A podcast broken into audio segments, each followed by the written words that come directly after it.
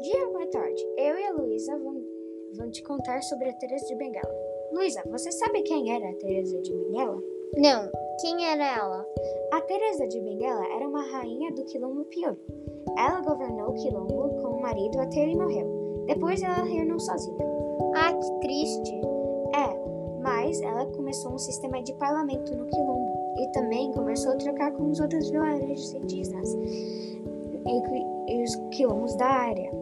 Ela trocava algodão, tecidos e comida para os outros vilarejos. Ela morreu em 25 de julho de 1970, quando o quilombo foi invadido por Luiz Pinto, é, por Luiz Pinto de Souza Coutinho. Ele matou ou prendeu todos os moradores, que eram 79 negros e 30 indígenas. Peraí, esse não é o dia da mulher negra? É sim, comemora ela no dia da mulher negra. Esse era nosso podcast. Espero que gostaram. Tchau. Tchau.